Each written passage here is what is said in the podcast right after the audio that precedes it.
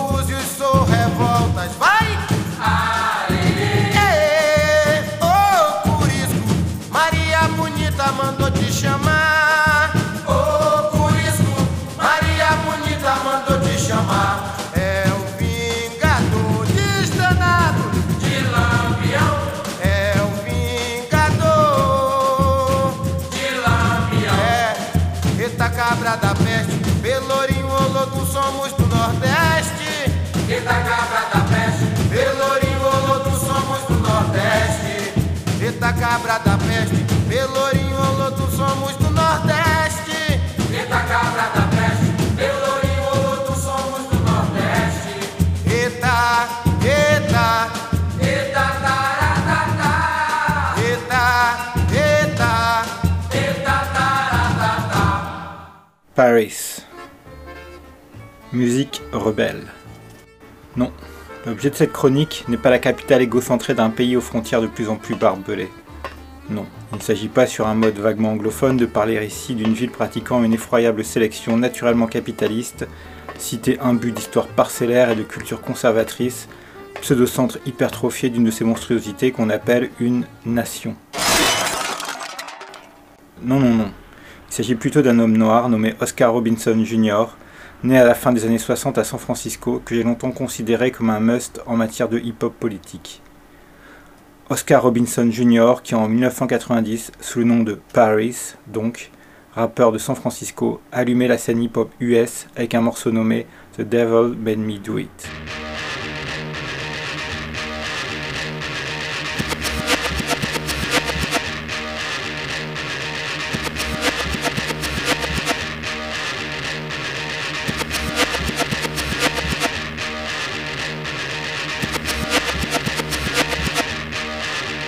This is a warning, another cut to move on. Another beat that's so strong, hold on, and I get wicked and then some. Stir up shit as the wit gets wisdom. Coming up, I'm straight low. Pro black and it ain't no joke. Coming straight from the mob that broke shit last time. Now I'm back with a brand new sick rhyme. So black check time and tempo. Revolution ain't never been simple. Following the path of my for no just build your brain and we'll soon make progress. Page your dues, don't snooze or lose. They came with the master plan and got you. So know who's opposed to the dominant dark skin. Food for thought is a law for the brother man.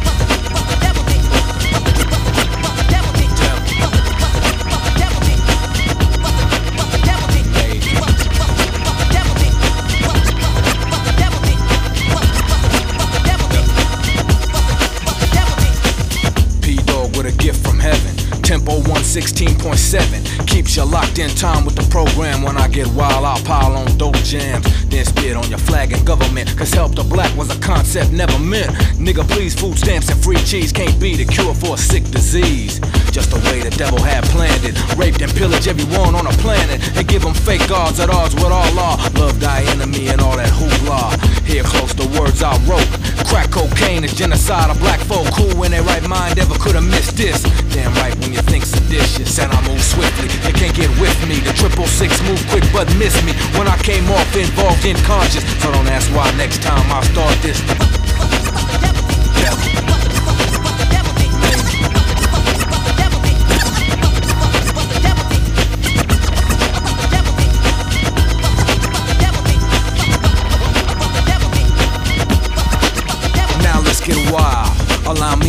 Freestyle and build and fill your mind up with know-how and common sense of defense. The next time a pig try to step to this, listen, never let someone whoop on you that don't belong to the set you from. You can't be intrigued by the leads a pig lead unless you don't give a fuck to be free.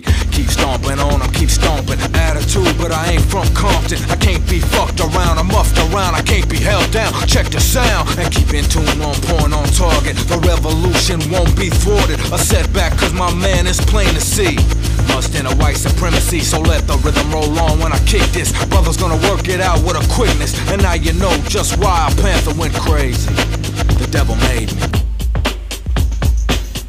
Le contenu de l'album du même nom était tout aussi consistant et énervé. Nationalisme noir révolutionnaire, commentaires sociaux pertinents et incendiaires, références appuyées à Malcolm X, aux Black Panthers et à la Nation of Islam qui fut l'élément déclencheur de la politisation de Paris qui en faisait partie. Avec son logo où se profilait une panthère noire, ses productions faites de basses menaçantes, de beats rapides et de grooves noisy lorgnant parfois du côté de Public Enemy, Paris était plus franc, plus direct et plus social dans son approche qu'une bonne partie des rappeurs dits politiques de l'époque, qui étaient souvent tournés vers un afrocentrisme parfois vague et folklorique, fait de tenues suggérant outrageusement l'Afrique, où il était difficile de percevoir un projet politique. Disons qu'il semblait descendre directement des Panthers, ce qui n'est ni anodin ni hasardeux vu qu'il vient de la Bay Area où les Black Panthers sont nés et où le mouvement s'est développé, alors qu'une bonne partie de la scène hip-hop semblait plutôt descendre de leurs ennemis, nationalistes culturels comme par exemple l'US, l'organisation de Ron Karinga. Avec sa sobriété radicale et son flow qui rappelait Rakim, Paris tranchait dans l'industrie du disque. Il n'hésitait d'ailleurs pas à fustiger le côté destructeur des rappeurs qui encensaient le gangstérisme, la violence intracommunautaire ou ceux qui tout simplement promouvaient une musique qui valorisait le fun et la danse plus que la réflexion politique. Il fut rapidement surnommé la panthère noire du hip-hop, ce qui était d'autant plus conforté par la récurrence de la question de la violence policière dans ses textes. C'est donc sans surprise qu'on le vit apparaître dans un clip extrait de Fear of a Black Planet, troisième album de Public Enemy, pour le morceau Anti-Nigger Machine, qui posait simplement et clairement la nature des relations entre la police américaine raciste et la population noire. Ces rapports ont d'ailleurs peu changé si on repense aux images de l'assassinat d'Oscar Grant le 1er janvier 2009 d'une balle dans le dos par un policier du métro devant un parterre de témoins abasourdis. Ceci se passait à Oakland, ville d'origine des Black Panthers, dans la Bay Area, d'où vient Paris. Le coupable a pour l'instant été reconnu coupable d'homicide involontaire, ce qui semble une mauvaise blague, mais nous en reparlerons une prochaine fois. When I'm talking rhyme time, it's blow your mind. Times I say it's nothing worse than a verse to hear some nigga curse. They call me rude, some dudes fiery attitude, claiming I boast. Smoke, sometimes sing the blues. Twang metal and settle, try to never backpedal. From the pile, some got to get a nigga shot. The little border I avoid, I test the paranoid. I never had to be bad, my mama raised me man. So what I got is hot. Love my life a lot. I'm never sad, just glad. That's why I thank my dad. Nah, I ain't with this. But watch out, I ain't with it.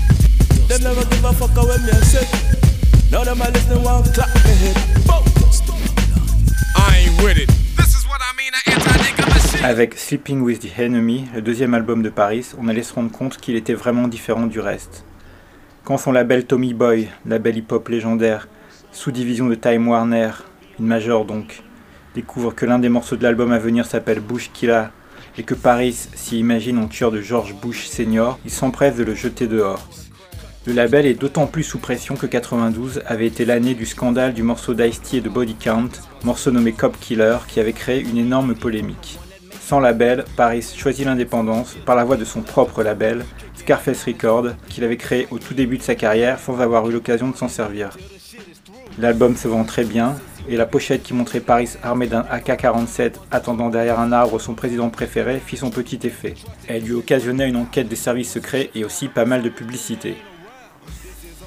Du point de vue contenu, Paris allait toujours plus loin et était beaucoup plus analytique dans ses textes que ce type de provocation pouvait laisser supposer. Musicalement, Paris était à cette heure à mi-chemin entre l'agressivité des débuts et le funk qui deviendra sa marque de fabrique revendique d'ailleurs comme influence musicale le P-Funk et des groupes comme The Time de Minneapolis, groupe proche de Prince, auquel appartenaient Jimmy Jam et Terry Lewis.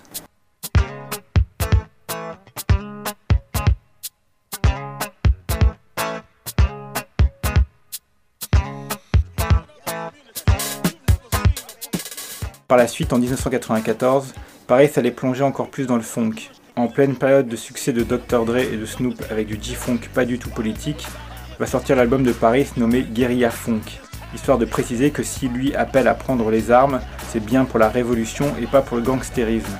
Le contenu est toujours aussi politique, mais musicalement l'album est très, voire peut-être trop, marqué dans le temps. C'est aussi à cette époque qu'il sort sur son label l'album du duo féminin Conscious Daughters, qui sonne aussi très J-Funk. Leur album nommé Here to the Street mêle histoire personnelle, sincère et culture de rue. Il est de très bonne qualité. En 98, Paris sortira Unleashed, un album qui n'aura pas vraiment d'écho, même s'il possède un super duo avec la géniale rappeuse Mystique et d'autres moyennes collaborations avec le pas très malin Spice One.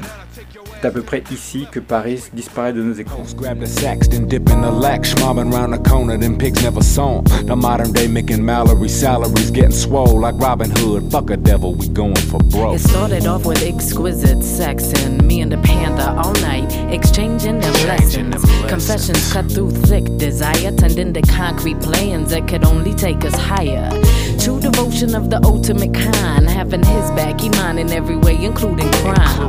Clean our own guns, make joint runs, split the funds, world's ours, die for you if it need be done. Et c'est ce trou dans son parcours qui jette à la fois le voile et la lumière sur Oscar Robinson, alias Paris, né à la fin des années 60 dans un milieu plutôt favorisé. Le jeune Oscar Robinson a en fait fait des études d'économie.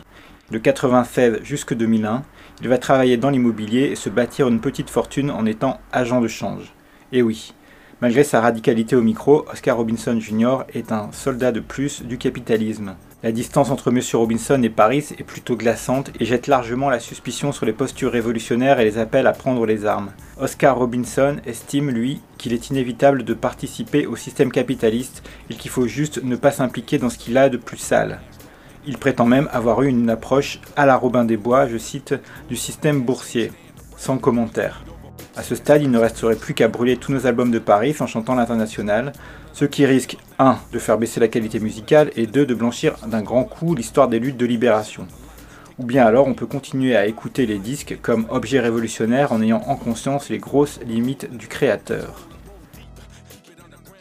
Disons qu'en 2002, la question ne se posait pas à moi vu que je ne connaissais pas encore Oscar Robinson, que je me demandais juste où avait disparu Paris. Exaspéré du tournant post-11 septembre de la société américaine, il n'allait pas tarder à revenir me donner des nouvelles. Il fit la voix off d'un documentaire nommé Aftermath, questions sans réponse sur le 11 septembre, pour le site d'info Guerilla News Network. Il lança ensuite son propre site, guerillafunk.com, qu'il nourrit rapidement d'articles de lui et d'autres personnes sur la situation sociale américaine, la guerre, la famille Bush, la drogue, l'armée américaine, la violence conjugale et pas mal de théories de conspiration. Il y fournit également une critique abondante de tous les médias du lavage de cerveau. Le tout restant très américano-centré et du coup parfois un peu léger dans l'analyse quand il s'agit de sujets internationaux, mais l'ensemble reste quand même très intéressant. On trouve également sur le site des suggestions de lecture, des news du label indépendant de Paris, vu qu'il produit d'autres rappeurs politiques, et aussi du merchandising. Il sort ensuite en 2002 le très bon album nommé Sonic Jihad, pour renouer avec les provocations des grandes heures et bouleverser l'Amérique bien pensante et islamophobe. La pochette de l'album montre d'ailleurs un avion sur le point de se cracher sur la Maison Blanche. Pourtant, malgré la colère et le côté provoque, Paris conservera toujours un discours politique salvateur, offensif et cohérent. Les médias dominants comme Fox, qui tenteront de le coincer en interview, s'y casseront les dents. Il connaît son sujet. En 2006, il sort un album commun avec Public Enemy, réalisant ainsi l'un des plus vieux fantasmes de nombreux amateurs de hip-hop politique. Le disque, nommé Rebirth of a Nation, est musicalement produit par Paris. Il y prend une grosse place au niveau des textes et y apparaissent aussi d'autres rappeurs politiques comme Immortal Technique, Cam et Dead Prez. Le dernier album de Paris date de 2008, c'est le très bon Acid Reflex. Il y critique la politique migratoire des États-Unis, la politique extérieure et s'attaque aux questions douloureuses comme par exemple le manque d'unité entre les Noirs et les Latino-Américains. Le tout toujours sur de la très bonne musique. La question de savoir ce qu'il faut faire de Paris et de ses activités reste donc ouverte. Nous avons affaire à un entrepreneur qui rêve d'un marché libre capitaliste qui n'exploiterait pas les gens et serait lié à des systèmes de santé et d'éducation socialistes. Ce qui me fait dire qu'on a sans doute affaire aussi à un gros naïf ou un gros hypocrite. Il donne même sur son site des conseils pour gagner de l'argent en investissant avec comme impératif que cela profite à la communauté en retour. Quant à l'action strictement politique, il semble considérer qu'il faille s'accommoder du bipartisme américain et incite à voter pour le moins pire. Ce n'est sûrement pas à case rebelle de vous dire ce qu'il faut écouter ou pas, et je reste personnellement un grand fan de Paris. Pour moi, les bons albums de hip-hop politique sont trop rares pour qu'on les boude. Alors, comme je peux lire euh, par exemple Céline, sans oublier que c'était une ordure raciste et collaborationniste, je peux écouter Paris, sans oublier qu'Oscar Robinson est un capitaliste américain de plus, pris dans un tas de contradictions tout à fait contre-révolutionnaires. Mais si les infos qu'il transmet, les artistes de son label, sa musique, peuvent mener à la lutte, c'est toujours cette prix qui pourra peut-être un jour revenir prendre à revers le capitaliste Oscar Robinson Jr.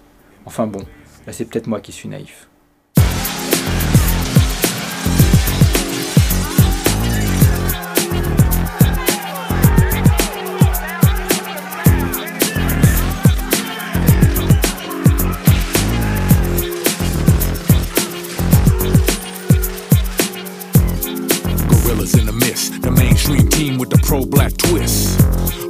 Soldiers in the game. Hard truth soldiers back again. P Dog, I evolve. I drag pigs to the slaughterhouse, but I never eat hog. At the Fed in the World Bank seesaw, we keep y'all in deep awe cause we rough. Like uncooked crack by the government. Hit like a bass rock. Listen to the bass knock. Free them in Gina by any means they walk. Let's see who ready to squeeze. Giving power to the people and take back America. Panic in the head, a state past the Derringer. Aim and shoot Beirut, the Bay Area. Bury your homeland security card carrier. Get up, get up, get up, get up, get up, get up, get up, get up. Don't stop the movement. Don't stop it. Don't stop it. Don't stop it. Don't stop it. Get up, get up, get up, get up, get up, get up, get up, get up. Don't stop the movement. Don't stop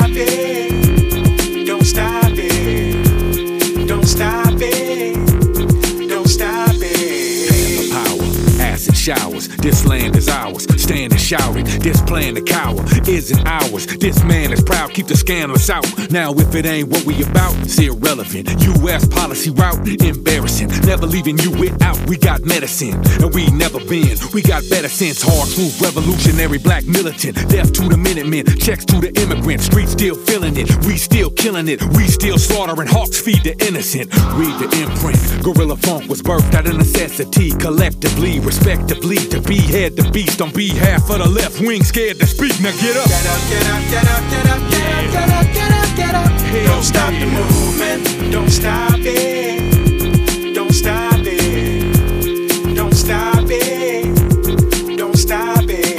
Get up, get up, get up, get up, get up, get up, get up, get up. Don't stop the movement. Don't stop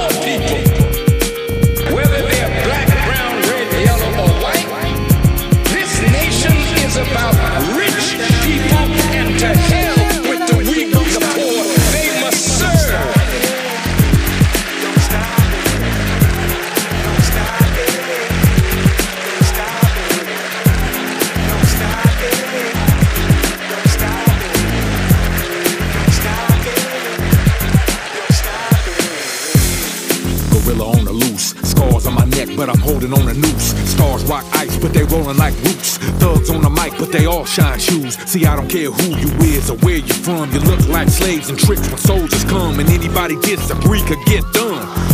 Run, battle lines are drawn. Take one for the USA, the new Babylon renegade nation formed. The new Babylon man-made war for mind control carried on mainstream media platforms to rattle y'all. But I can't be shook by the White House. Never go the right route. That's the right route. Bury me a G for gorilla, and I climb out with the nine out. No time for time out. Get up. Get up, get up, get up, get up, get up, get up, get up, get up. Don't stop the movement. Don't stop it. Don't stop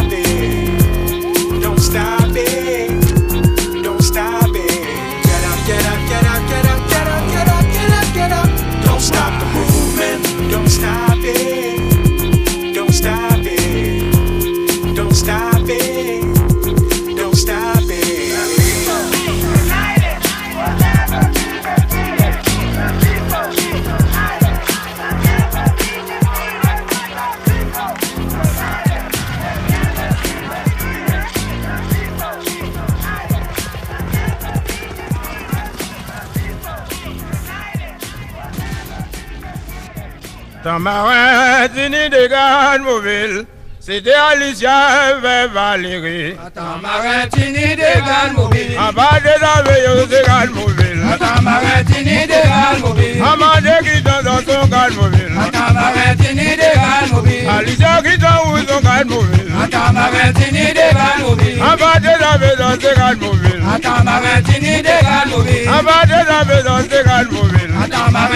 de galmobi. C'est quand lundi démonter au moule. En scientifique porteur, va de la banni lumière, va de la banni grise, mes amis arrivés au moule, entrez les amis, soleil moins, en bâtini lumière, peut pas voyager, moi attendre circulation, circulation vient terminer. Tout le monde allait coucher, à monter du porteur en moins. Descendre à case moins. Des amis, moi rouler. Teredec, teredec, teredec, teredec, teredec, teredec, teredec, teredec, teredec, teredec. Arrivé montant marin, en avant un coup de de projecteur. Des amis, moi, sont emmêlés. La déveine, c'est déveine. Ils ont fait du soir. Signé mobile de voir. Mobile là, il y a créé moins. Tiens, carralier à droite, carralier qui va de là. Mettez-moi à la droite, en double ces mobiles là. Ces mobiles là, capérez moi. Yo cabino si moi, vers moi, on s'est l'idée. En si moi recouvri, en calé qui va de là. En couri, en couri, en couri, en couri, en couri, en couri. Mobile là, tête de moi. En tiens qu'à bon bout de bois, en qu'à rentrer en bois. Passant bas en Pasan ba Zakasya, san ba Siret, jan ba Kayanko, anka vete nou moun, pou mobil la pale pa mwen, se mobil la vino di mwen.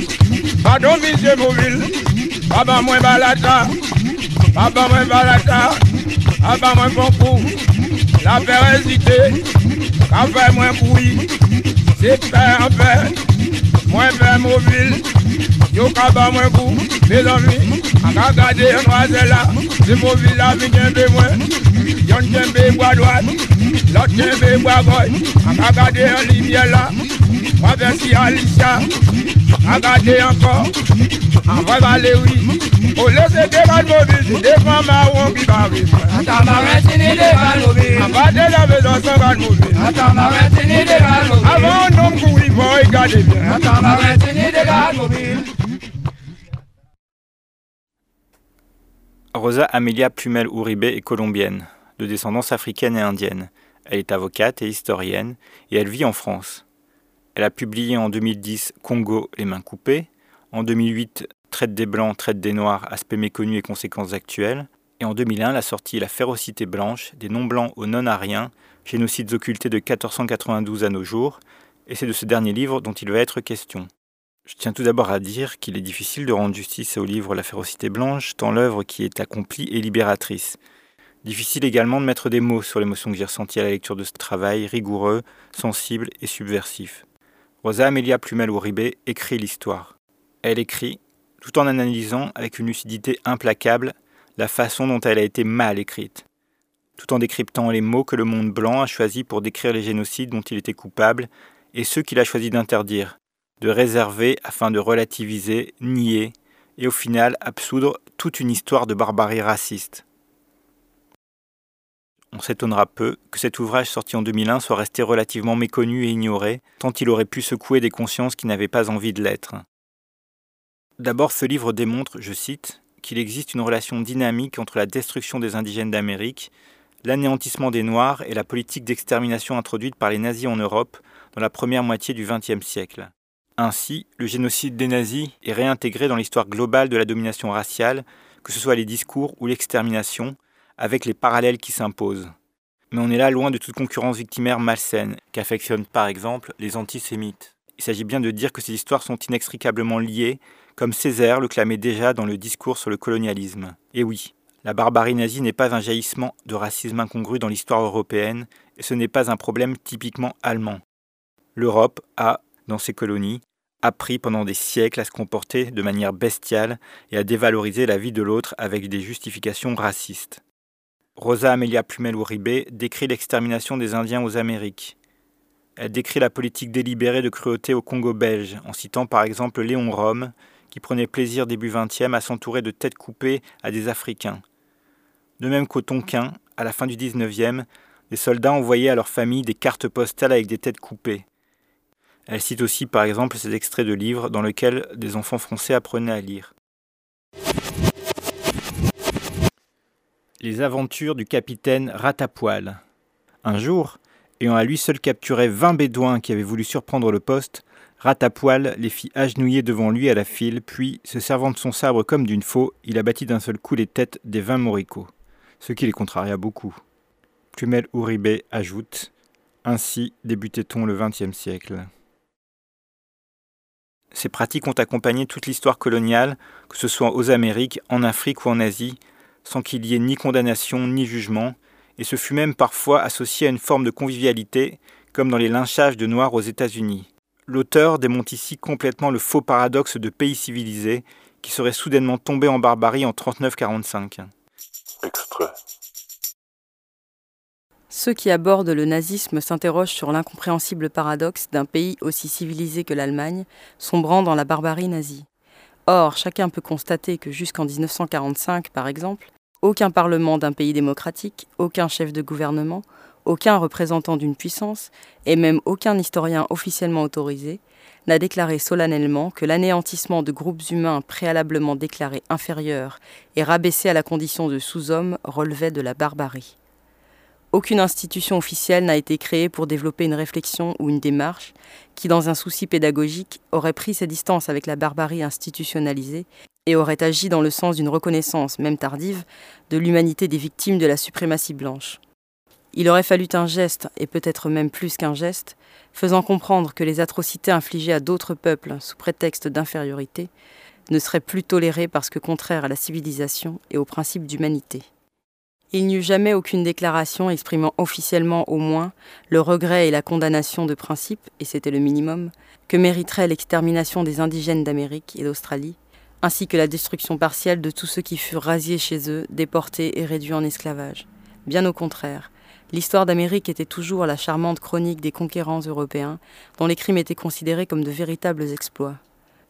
Au Congo, les manuels scolaires destinés aux Africains chantaient les bienfaits du défunt roi Léopold et honoraient sa mémoire en soulignant la contribution civilisatrice de son entreprise. Au fond, ce qui apparaît, c'est que le nazisme, c'est juste l'horrible spectre de la barbarie raciste qui vient exceptionnellement hanter l'Europe sur son propre territoire avec une force qui était réservée à ses terres coloniales. Et c'est bien pour cela que l'Europe et les États-Unis, qui n'étaient jamais parvenus à condamner l'exploitation raciale dont ils profitaient, seront pour le pire collaborateurs, pour le mieux tout au moins embarrassés pour condamner clairement la politique raciste nazie, tant la barre a été placée haut en matière de tolérance à ce type de sauvagerie exterminatrice. À travers cette histoire globale de domination raciale, c'est aussi Rosa Amelia Plumel Uribe, l'avocate, qui pose les qualifications juridiques qui conviennent en apportant chiffres et textes à l'appui, les preuves d'une barbarie répétée, troublante dans ses similitudes et ses méthodes à des siècles de distance. Elle insiste aussi sur l'indécence d'une histoire qui trie ses victimes selon des critères racistes. Elle démonte les sémantiques et les argumentaires euphémisants et négationnistes. En fait, elle revendique le droit à se servir des seuls mots qui conviennent. Extrait. Lors d'une table ronde dont le sujet était la nécessité d'un travail de mémoire, un jeune homme s'appuya sur un témoignage de Simone Veil pour essayer de rendre compte du traumatisme insurmontable des victimes de la barbarie nazie et de la nécessité d'un travail de mémoire qui passe par la reconnaissance de la souffrance qui leur fut infligée. Il lut un passage poignant de ce récit et nous fûmes très émus dans la salle. À la fin des interventions, j'ai attiré l'attention sur le fait que, malgré le sujet de la table ronde, dans les différents exposés que nous venions d'écouter, il n'avait jamais été question de la destruction d'indigènes d'Amérique, ni de la déportation massive d'Africains et de leur expulsion de l'espèce humaine parce que non blancs. J'ai posé la question de savoir si une fois au moins, une seule fois, quelqu'un avait réalisé que pendant trois siècles et demi, ce traitement effectivement déshumanisant fut infligé dans l'univers concentrationnaire d'Amérique à un groupe racial spécifiquement ciblé, à des millions de femmes, d'hommes et d'enfants du seul fait de leur appartenance raciale.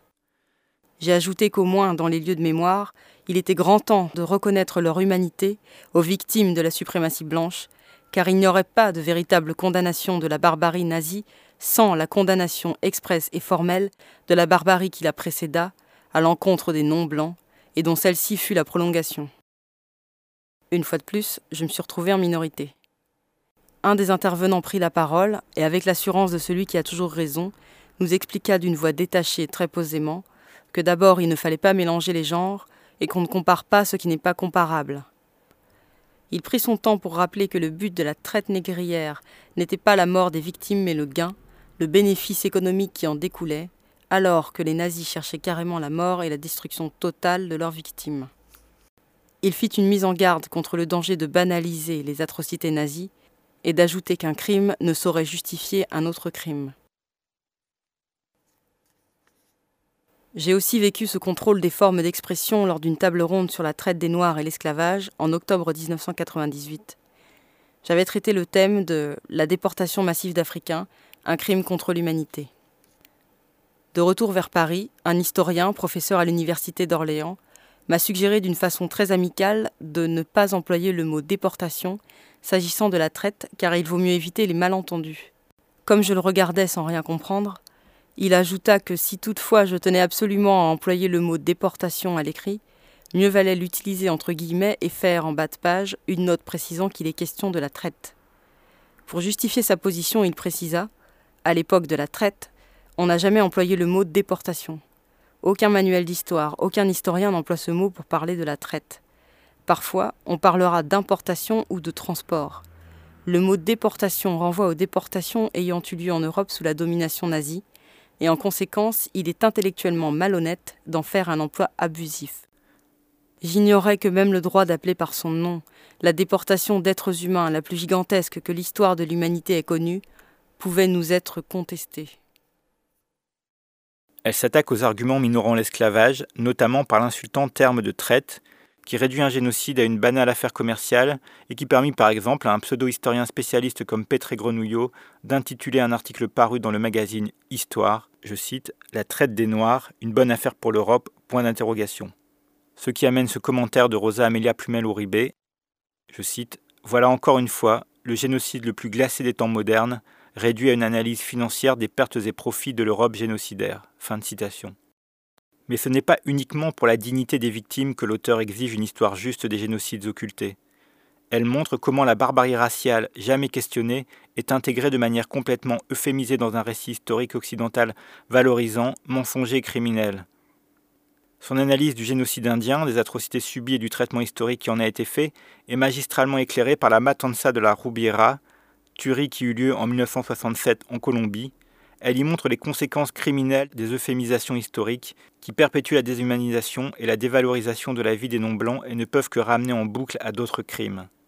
Son analyse des États-Unis révèle bien aussi que la barbarie jamais jugée qui permit esclavage, viol et lynchage a produit une dévaluation durable de la vie des non-blancs, que cette dévaluation coule en intraveineuse dans un système judiciaire où la vie d'un noir vaut moins cher que celle d'un blanc, où un noir est forcément déjà plus coupable et condamné forcément à de plus lourdes peines, voire à la mort. Elle montre aussi l'hypocrisie qui permit, sans aucune protestation après la Seconde Guerre mondiale, le développement de la politique raciste d'apartheid en Afrique du Sud par des sympathisants nazis avec des méthodes similaires.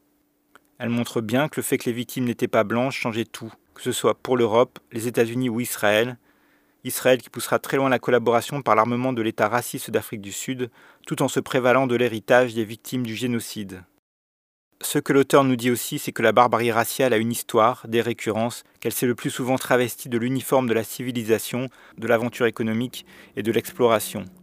À travers des témoignages, des chiffres, des filiations qui sont rarement nommées par d'autres, elle éclaire et lit toutes les entreprises d'extermination et leur propagande.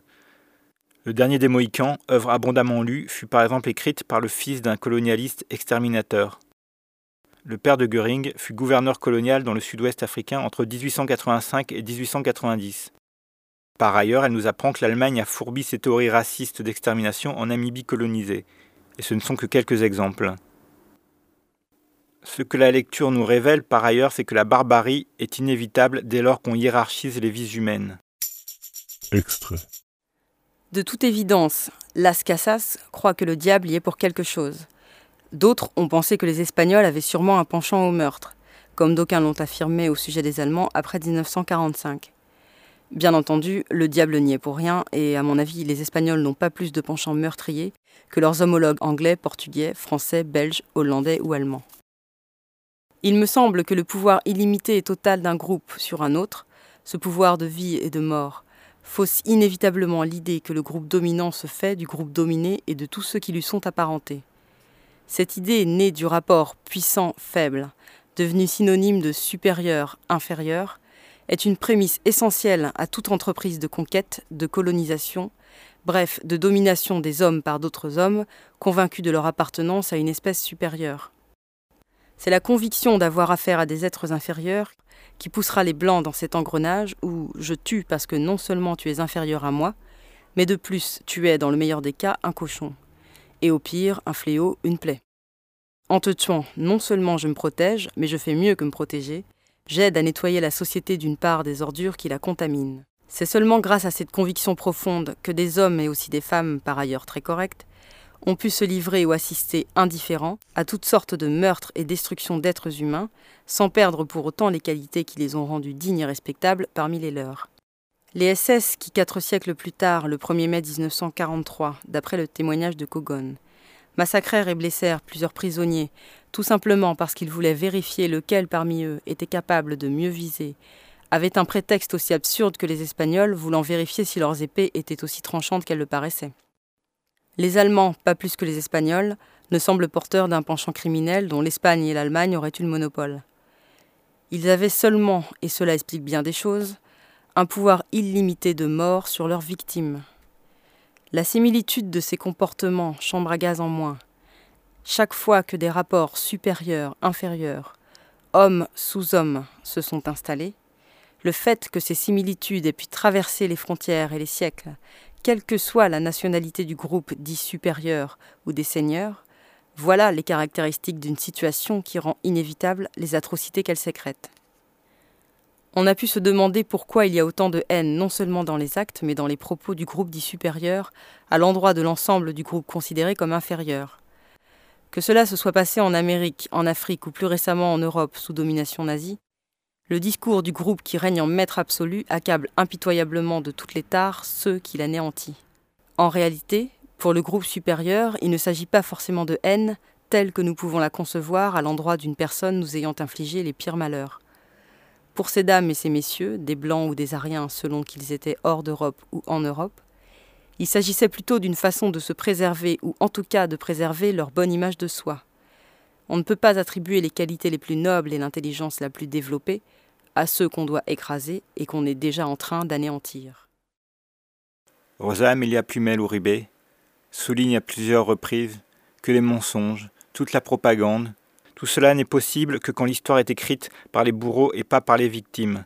Ainsi, la férocité blanche s'attelle à la rectification par l'énonciation de la barbarie infligée au peuple non blanc. Ce qui pourrait presque être comique, c'est que quelques années après l'écriture de ce livre, Des philosophes, des politiques, des essayistes et le tout venant réactionnaire, tout ce petit monde n'a de cesse de marteler qu'il y en a assez de la repentance, que ce qui est fait est fait et qu'il ne faut pas exagérer, notamment sur la question de l'esclavage. Il est stupéfiant de voir que du silence total de mes années de collège, on est passé à des hommages compassés et lénifiants, doublés d'indénombrables protestations de saturation historique. Preuve que quand il s'agit des noms blancs, faire un peu d'histoire, c'est déjà faire beaucoup trop d'histoire.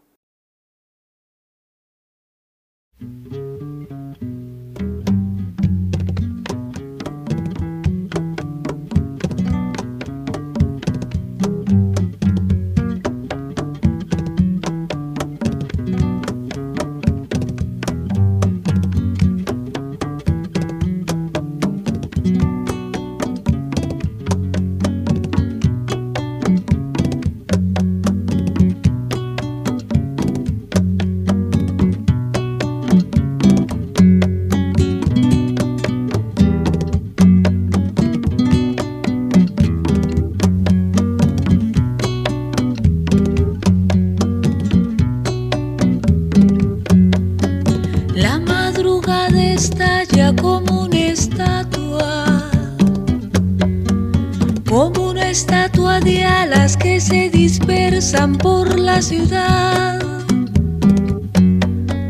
Y el mediodía canta campana de agua, campana de agua de oro que nos prohíbe la soledad.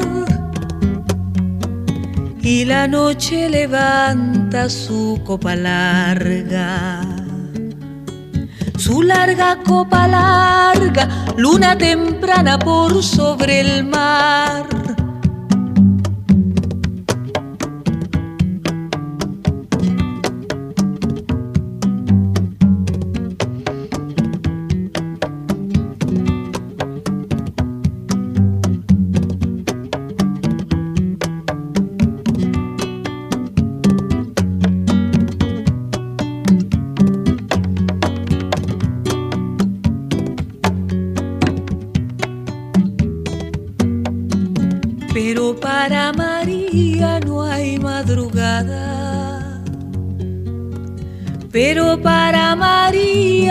No hay mediodía.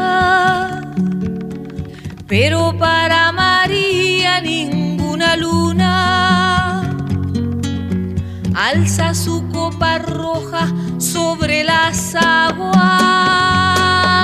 María no tiene tiempo, María Lando, de alzar los ojos. María de alzar los ojos, María Lando, rotos de sueño. De sueño, María Lando, de andar sufriendo. María de andar sufriendo, María Lando, solo trabaja. María solo trabaja, solo trabaja, solo trabaja. María solo trabaja y su trabajo es ajeno.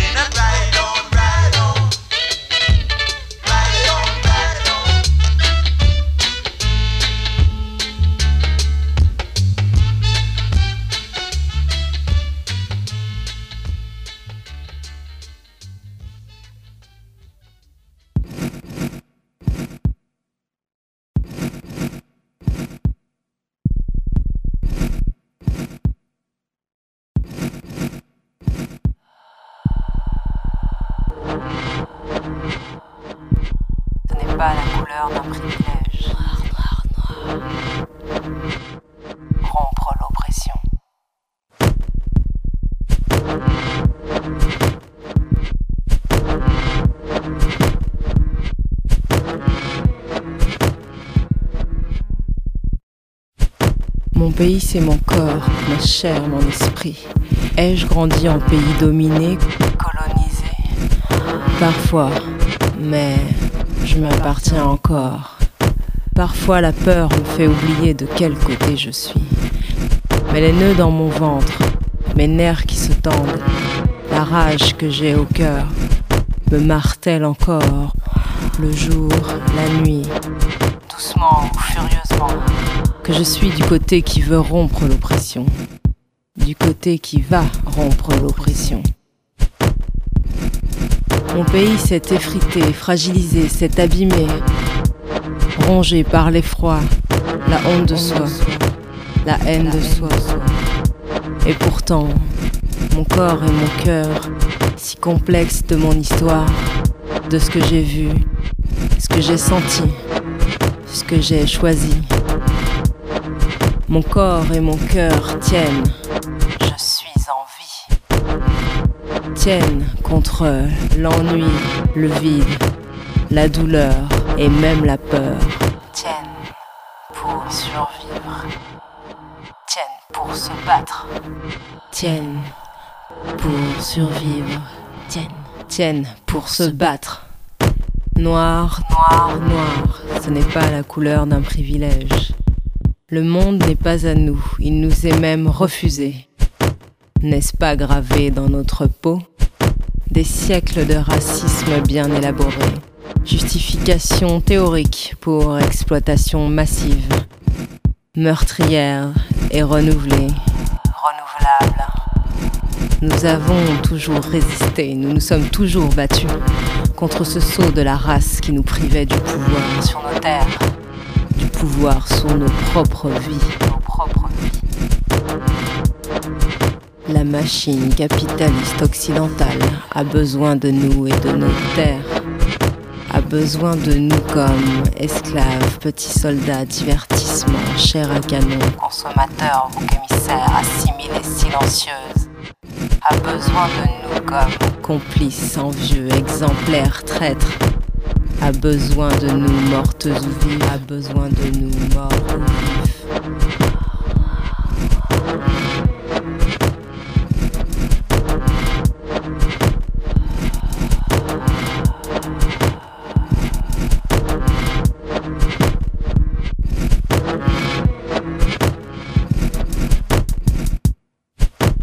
noir, noir et pas blanc.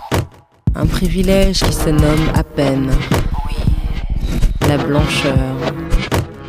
La machine oppressive a besoin de nous faire culpabiliser, reculer, nier.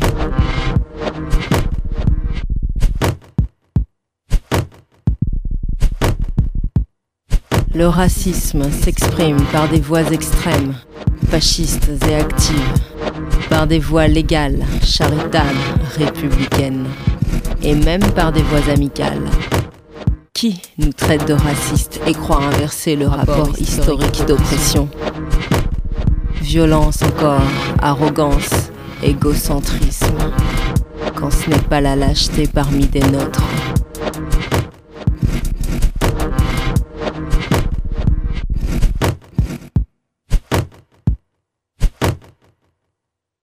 Ton pays, c'est ton corps, ta chair, ton esprit. Décolonise-toi. Décolonisons-nous, décolonisons-nous. Ça nous appartient encore.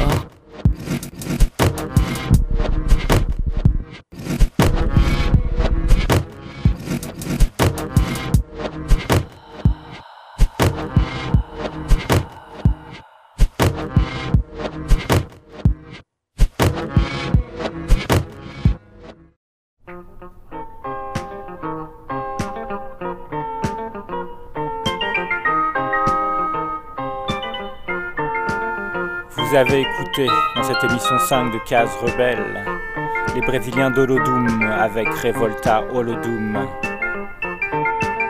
Il y avait Paris, The Devil Made Me Do It. Un extrait d'Anti-Nigger Machine de Public Enemy. Également un extrait de 44 Ways, morceau de Paris, accompagné par la rappeuse Mystique. Il y avait aussi de Paris Don't Stop the Movement, Robert Loison, Antamarin Tinidé, Garde Mobile, Susanna Baca, Maria Londo. Et à l'instant même, c'est le grand Fela qui s'invite avec No Agreement. No Agreement Today, No Agreement Tomorrow. À la prochaine sur Cave Rebelle.